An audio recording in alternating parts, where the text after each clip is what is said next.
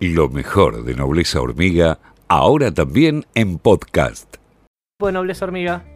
¿Qué tal Ezequiel? ¿Qué tal todo el equipo? ¿Cómo están? Bien, gracias por atendernos. Eh, ¿cómo, ¿Cómo es la situación entonces? ¿Presentaron ustedes ya un recurso ante la justicia? ¿Lo van a hacer? ¿Qué es cómo, ¿Cómo está? Sí, lo, vamos a hacer. Pensar que nos notificaron el viernes a la noche. A ver, el, el fallo de la Sala 2 de la Cámara Contencioso Administrativo Federal, la verdad que viene a romper eh, el derecho de los usuarios, el equilibrio económico entre las empresas.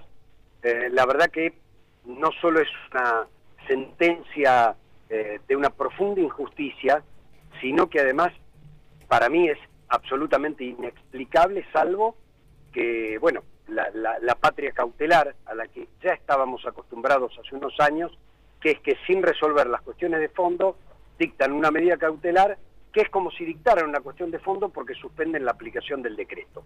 A ver, las telecomunicaciones fueron declarados servicios públicos. ¿Por qué? Porque son imprescindibles para la vida cotidiana. Hasta para vacunarte lo tenés que hacer por internet. Digo, vacunarte, eh, el teletrabajo, el estudio, todo requiere de conectividad. Ahora, esa conectividad se paga del bolsillo de la gente, no es gratis la conectividad, se paga. Como fue declarado servicio público, ya no se paga lo que la empresa quiere, sino lo que el Estado regule a partir de costos, a partir de inversiones, a partir de toma de ganancias, pero también a partir de la situación que está atravesando la población de nuestro país. Teniendo en cuenta todos esos factores, se busca un punto de equilibrio. Entonces, si bien el 2020 fue un año de muy pocos aumentos, porque fue un año catastrófico para la salud pública y para la economía de la Argentina, en el 2021, el primer trimestre, digo, hasta el 30 de abril, los aumentos que nosotros permitimos empatan a la inflación del 2021. Sin embargo, una de las empresas, Telecom, es la única que no se avino al cumplimiento del decreto, decreto ratificado por el Congreso, es decir, está cobrando por encima de lo que nosotros hemos autorizado. Estamos en juicios cruzados. Ahora, sin que ningún juez haya declarado la inconstitucionalidad de la norma, esta sala, en fallo dividido, suspende la aplicación de la norma, con dos efectos brutales. Los millones de usuarios de Telecom están exceptuados del precio máximo y están exceptuados de la prestación básica universal. Es decir, la empresa les puede cobrar lo que quiera en el momento que quiera porque dos personas lo determinaron y el resto de las empresas que cumplen con la ley quedan en una situación económica inferior porque eh, Telecom va a cobrar y va a tener una tasa de ganancia mayor.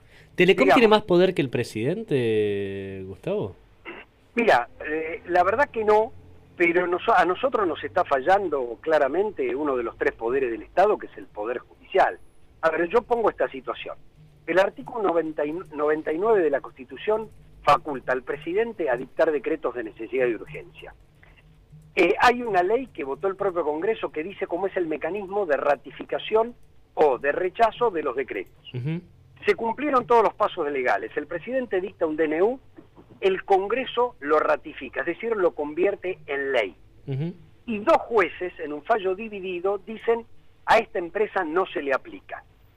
Primero, tenemos un sistema judicial que tiene la venda corrida, digo, con un ojo mira eh, a las empresas y el otro lo tiene tapado cuando tiene que mirar a la gente. Digo, esto es claro, es evidente, ocurre todos los días eh, y, y, lo que no tenemos es, como tiene España, como tiene Francia, como tiene Alemania, que son tribunales constitucionales. Esto es, si a vos te parece que una norma es inconstitucional, la presentás a este tribunal que en 30 días resuelve, por sí o por no y se acabaron los problemas. Acá nadie resuelve y en el mientras tanto suspenden la aplicación de la norma. Fíjate vos, este es un servicio recontra esencial. Digo, no te podés vacunar si no te metes por internet, porque además lo tenés que pedir por internet y te mandan el aviso también o por WhatsApp o por mail.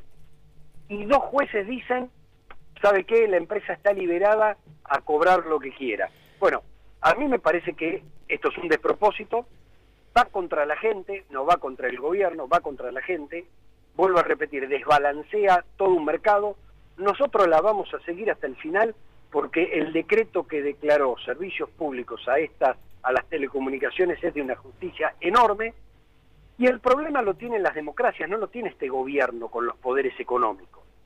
Digo, nosotros tenemos una democracia pensada hace 250 años, con la Revolución Francesa, donde el problema era de Estado a Estado.